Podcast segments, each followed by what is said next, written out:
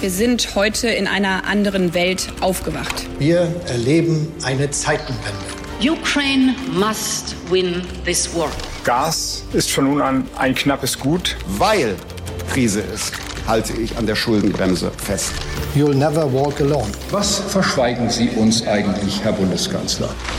Hauptstadt das Briefing mit Michael Brücker und Gordon Ripinski. Es ist Freitag, der 26. Mai. Wir sind schon wieder kurz vor Ende des Sommers. Die Kinderschokolade liegt zwischen Gordon Repinski und mir. Herzlich willkommen zum Hauptstadt-Podcast. Herzlich willkommen auch von mir, liebe Zuhörerinnen und Zuhörer. Sie sind der Grund, warum ich mich jeden Freitag freue. Er hier gegenüber mm. ist mein größtes Problem. Und mm. nicht nur wir mm. beide haben ein größtes Problem, sondern auch die Koalition. Die steckt in der größten Krise seit ihrem Bestehen. Und das ist noch gar nicht so lang. Ich verrate Ihnen mal, liebe Zuhörerinnen und Zuhörer, dass er gerade eben hier reinkommt und sagt, ich bin voller Hass.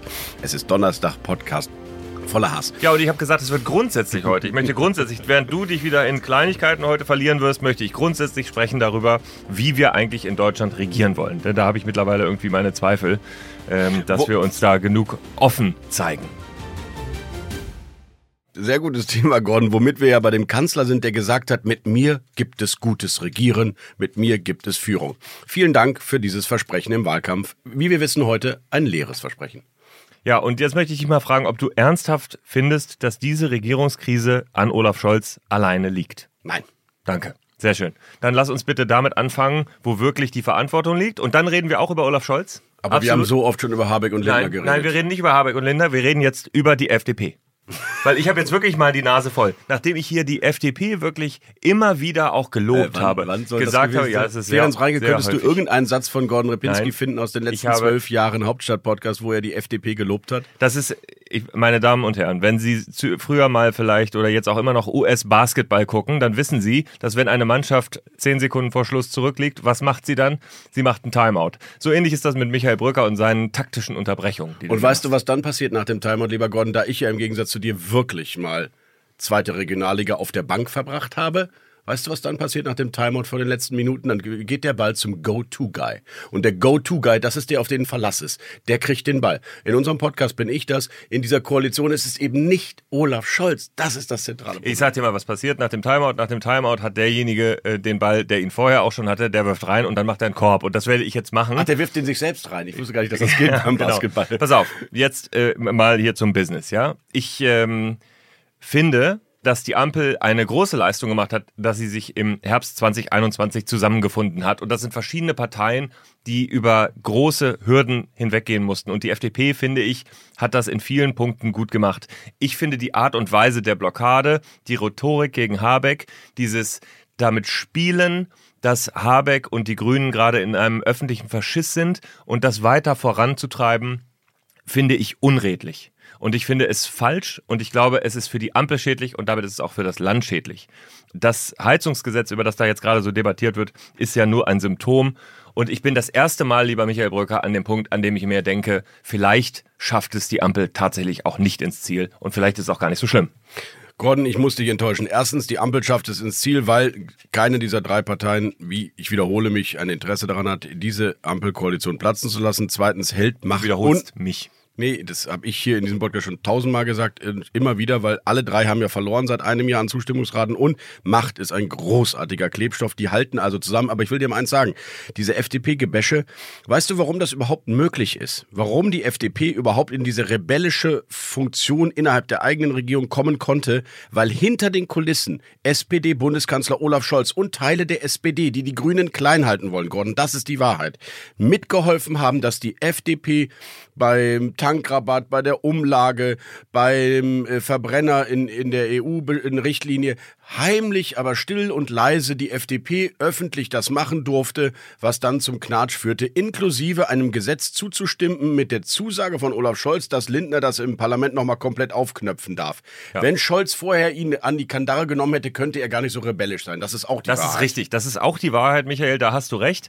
Das ist der zweite Teil der Verantwortung, der aus meiner Sicht auch zentral ist Olaf Scholz hat die FDP, wie du richtig sagst, zu lange machen lassen, zu lange hintenrum unterstützt und zu wenig auch mal laut gesprochen. Dieses Führungsprinzip von Olaf Scholz, die anderen äh, streiten sich und ich sage am Ende, wo es lang geht, das funktioniert halt einfach als Bundeskanzler in der heutigen Gesellschaft auch nicht mehr. Da musst du einfach auch mal rausgehen und auch mal mutig etwas sagen, was vielleicht auch noch die Mehrheit noch nicht hat, für die man vielleicht auch noch kämpfen muss. Das hat er nicht gemacht. Und er musste es ja sogar einmal schon machen bei der Richtlinienkompetenz Ja. äh, bei der Kernkraft. Im letzten Moment, weil letzten gar nichts mehr ging. Ich weiß, aber das kann er ja nicht nochmal, das kann er nicht ständig Richtig. machen. Insofern Richtig. ist es wirklich auch ein Problem. Trotzdem hast du recht, Gordon. Der sind strukturell Parteien eben doch zusammengekommen. Sie sind auch ein bisschen selber schuld, Gordon. Die haben uns doch und dir doch am allermeisten als äh, größten Ampelversteher unter der Sonne erklärt, dass es ein Fortschrittsbündnis, ein progressives. Du hast selber das Wort progressiv immer schön wieder mit reingenommen in jede Debatte mit mir. Ja. Ich kann es schon nicht mehr hören. Nichts ist daran progressiv. Im Umgang Ja, miteinander, na ja. im Stil. Nee, das stimmt. Das und stimmt. nein, es gibt auch noch keine großartigen Planungsbeschleunigungen außer LNG. Ja, es gibt auch noch auch keinen großartigen Bürokratieabbau. Es gibt auch keine ganz großartigen gesellschaftspolitischen Reformen außer zwei, drei Buschmann-Gesetze. Okay, aber das ist doch kein Aufbruch, das ist doch keine Modernität. Ich kann doch immer noch keinen Personalausweis bestellen online. Also bei aller Liebe, wo ist denn die Modernität dieser Fortschrittskoalition wirklich spürbar, außer beim LNG-Tempo? Ja, und ich sage dir, der Grundfehler ist aus meiner Sicht, dass die FDP sich im Verkehrssektor verkämpft hat. Und das ist übrigens nicht nur meine linksgrüne Sicht der Dinge, sondern das sagen ja auch selbst innerhalb der FDP und innerhalb der Konservativen. äh, Sage ich auch. Ja, sagst du, siehst du. innerhalb der Konservativen sagt das auch In jemand. der, Michael Brücker zum Beispiel. in der Mitte Genau. Deutschlands. Nein, Ja. und das ist einfach Quatsch, sich in diesem Bereich zu verkämpfen und deswegen muss man Quatsch auch mal Quatsch nennen. Warum hat die FDP sich so verbissen auf die E-Fuels, auf das Tempolimit, auf Hoffnungen in Bereiche, in denen eigentlich jeder weiß, dass man etwas tun muss, wenn man die Klimaschutzziele erreichen will? Herrje. Ja, alles richtig, Gordon. Bei der Wärme und bei der Energiewende ich sehe es wirklich ein bisschen anders. Ich habe ja mit wirklich großem Genuss neulich bei thepioneer.de, ich empfehle es nochmal, den Gastbeitrag von Lamia Messari Becker gelesen, äh, Bauphysikerin der Universität Siegen. Die hat mit Ideologie und Politik nun wirklich gar nichts am Hut und hat in sechs Punkten mal eben auseinander ziseliert, warum diese Energiewende, so wie sie Habeck und meinetwegen auch die SPD will, am Ende wirklich zu einseitig und zu undifferenziert gebaut wurde. Da sind Teile der FDP-Argumentation eben auch drin. Und ich finde, man darf den Experten auch mal zuhören, wenn sie Dinge sagen, die nicht im eigenen ideologischen Mindset liegen. Das ist so, lieber Michael, das ist so. Und äh, in der Tat gibt es auch kluge Argumente, wo etwas schiefgelaufen ist. Aber manchmal, wenn ich der FDP zuhöre, habe ich das Gefühl, die Energiewende, die sie wollen, ist keine Energiewende, beziehungsweise nur eine, in der es irgendwie wirklich nur noch um Wirtschaftswachstum in irgendwelchen Zukunftsbranchen geht. Und so funktioniert es nicht.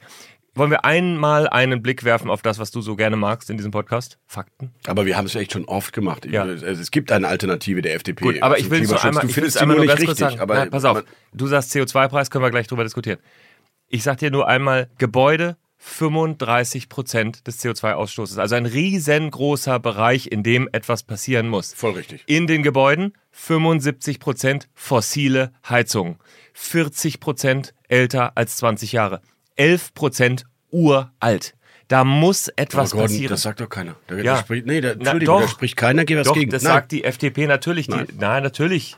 Einfach nein, Gordon. Ich habe gestern mit einem Fraktionsmitglied der Führung gesprochen, der genau gesagt hat, die Energiewende im äh, Gebäudebereich ist das Letzte, was wirklich dringend angegangen werden muss. Und wir brauchen sie dringend. Übrigens nicht nur äh, 11 Prozent uralt, sondern vor allem ich weiß gar nicht wie viel, ich glaube zwei Drittel aller Häuser in Westdeutschland sind so vor 1990 gebaut. Das ist irre. Es geht doch nur um das Ziel und das Tempo. Ich kann doch keinem 75-jährigen Hauseigentümer sagen, er muss jetzt äh, die Wärmepumpe, wenn es eventuell auch demnächst ein Fernwärmenetz in seiner Kommune gibt, aber er hat dann schon die Wärmepumpe für 40.000 Euro eingekauft, kriegt als 75-jähriger Mensch gar keinen Kredit mehr, um den Zuschuss abzufedern. Ich will doch nur sagen, es geht um Handwerk. Niemand sagt, dass das Gebäude nicht ein Thema ist, Gordon. Natürlich ist das ein Megathema ja, genau. bei CO2-Minderung wenn wir darüber so in der Diskussion sein würden, wie wir das jetzt hier machen, auf der Ebene, würdest du in der Koalition auch eine Lösung finden.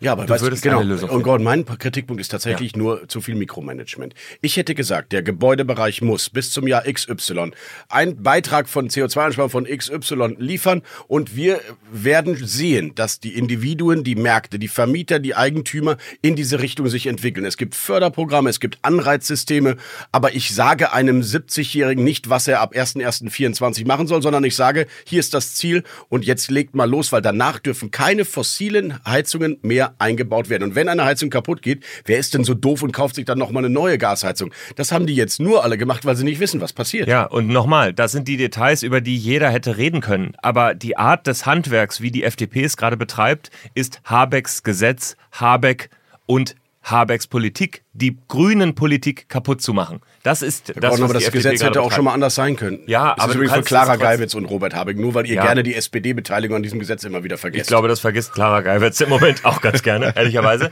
Aber ich sag dir nur mal so einen Fakt, der aus dieser Woche kommt. Wenn wir uns in der Koalition einigen, ich sag schon wir, meine Ja, Ampel, meine das. Ampel, Deine Ampel, ja, ja. meine Ampel, Deine ja. So, Ja, wenn sich die Ampel darauf einigt, dass man dieses Gesetz vor dem Sommer durchbringt, dann nimmt man es nicht einfach so vor der Beratung von der Tagesordnung, so wie es die FDP jetzt gemacht hat. Das ist Düpieren. Das Gleiche können wir nochmal sagen über diesen Fragekatalog, diesen ominösen von Schäffler, der dann irgendwie nie eingereicht wird. Das ist wirklich sehr lustige Also, Fragen ja, bei. es ist wirklich, es ist doch absurd. Ich meine, so machst du doch nicht Politik, so machst du doch noch nicht mal, das ist doch unredliche Oppositionsarbeit. Ich möchte wissen, wie viel, in wie vielen Dachgeschossen ein Heizungskeller möglich ist. Ich möchte das einfach wissen und ich möchte Selbst genau Frau wissen. Strack-Zimmermann hat das verteidigt. Liebe Frau Strack-Zimmermann, Sie waren schon ungefähr fünfmal auf der Pioneer One in sieben verschiedenen Orten der Welt. Ich würde behaupten, wir lagen auch schon vor Australien zusammen und haben über Sicherheitspolitik diskutiert. Und dann haben Sie tatsächlich diese Fragen verteidigt. Ich glaube es gar nicht, wirklich. Chorgeist, der neue Chorgeist der Liberalen. Ich bin stolz drauf. Nein, im Ernst. Gordon, du hast ja recht. Ich fand übrigens noch viel schlimmer als die 101 Fragen, die darf ein Schäffler mit Hilfe von anderen Abgeordneten gerne stellen und dann nie einreichen. Fand ich den Auftritt von Christian Lindner beim Ludwig-Erhard-Gipfel am Tegernsee schlimmer zu sagen, das ist nicht mein Gesetz, obwohl er es im Kabinett zugestimmt hat. Du hast recht. Und, Und, ich verstehe. Koalitionsvertrag gesagt, dass Sie es durchbringen vor der Sommerpause. Ich verstehe, Robert Habeck hat trotzdem Gordon. Dieses Kabinett wird angeführt von Bundeskanzler Olaf Scholz. Wenn Scholz nicht den Deal mit Lindner gemacht hätte, wir lassen es durchs Kabinett gehen und du darfst damit im Parlament machen, was du willst, hätte es das ja schon vor der Kabinettsbeschlussfassung alles ausgeräumt werden können, damit eine Bundesregierung einheitlich ins Parlament geht. So übrigens wie bei den anderen 100 Gesetzen, die bisher verabschiedet wurden. ja. Hätte Aber man machen können. wir waren ja bei der Ampel. Du hast ja die Grundsatzfrage gestellt, du glaubst nicht mehr so sehr. Ich sage dir, sie wird am Ende bleiben, weil es keine Alternative gibt. So, lieber Michael, und das werden wir diskutieren in unserem Deep Dive. Du wirst von mir ein paar sehr grundsätzliche Thesen dazu hören, weil ich wirklich unzufrieden bin darüber, dass sich diese Ampel zerstreitet, weil ich glaube, dass wir in Deutschland die Fähigkeit zum Wechsel und die Fähigkeit für neue Bündnisse uns erhalten müssen. Und ich sehe das gerade im Moment in der Ampel nicht. Ich freue mich wie immer nicht auf die Diskussion mit dir, aber wir machen es trotzdem, oder? Unsere weiteren Themen heute im Interview der Woche nach diesem grandiosen Deep Dive, der moderiert wird von Gordon Repinski und faktenreich angeleiert und angereichert wird von mir. Gestreckt. Gestreckt, genau.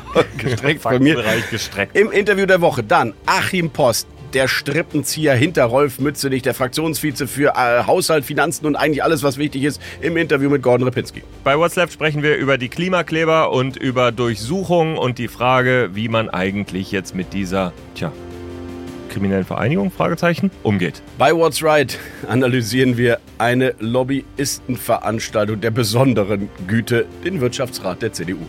Im kürzesten Interview der Berliner Republik Einsatz zu freue ich mich auf die Kanzlerkorrespondentin und Reporterin von Pro7 Sat1, Charlotte Potz. What's Next? Der Mann aus dem Ruhrgebiet, der seit 30, vielleicht 50, manchmal sagen vielleicht sogar schon seit 70 Jahren die Berliner Republik aufmischt mit tiefgehenden Analysen. Rasmus Buchsteiner.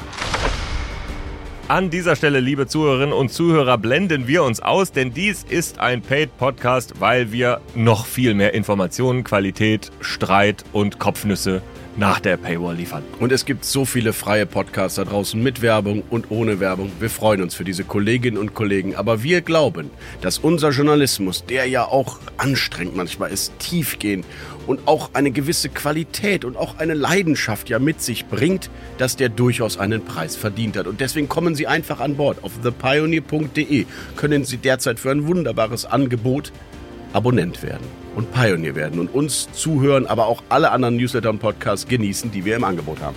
Sie hätten das äh, schelmische Lächeln von Michael Brücker an dieser Stelle sehen sollen, aber die Wahrheit ist, wir freuen uns über Ihre Unterstützung. Nicht nur, indem Sie Pioneer werden, sondern vielleicht auch, wenn es Ihnen gefallen hat, wenn Sie fünf Sterne für uns dalassen in Ihrer Podcast-App.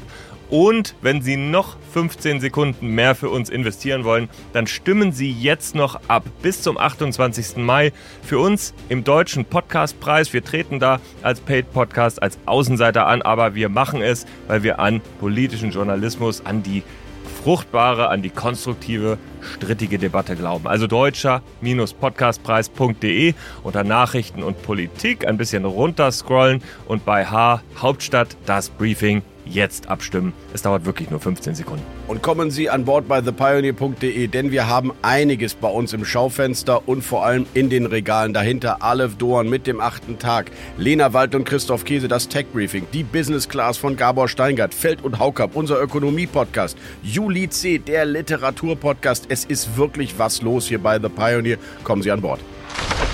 Hauptstadt das Briefing mit Michael Bröker und Gordon Ripinski.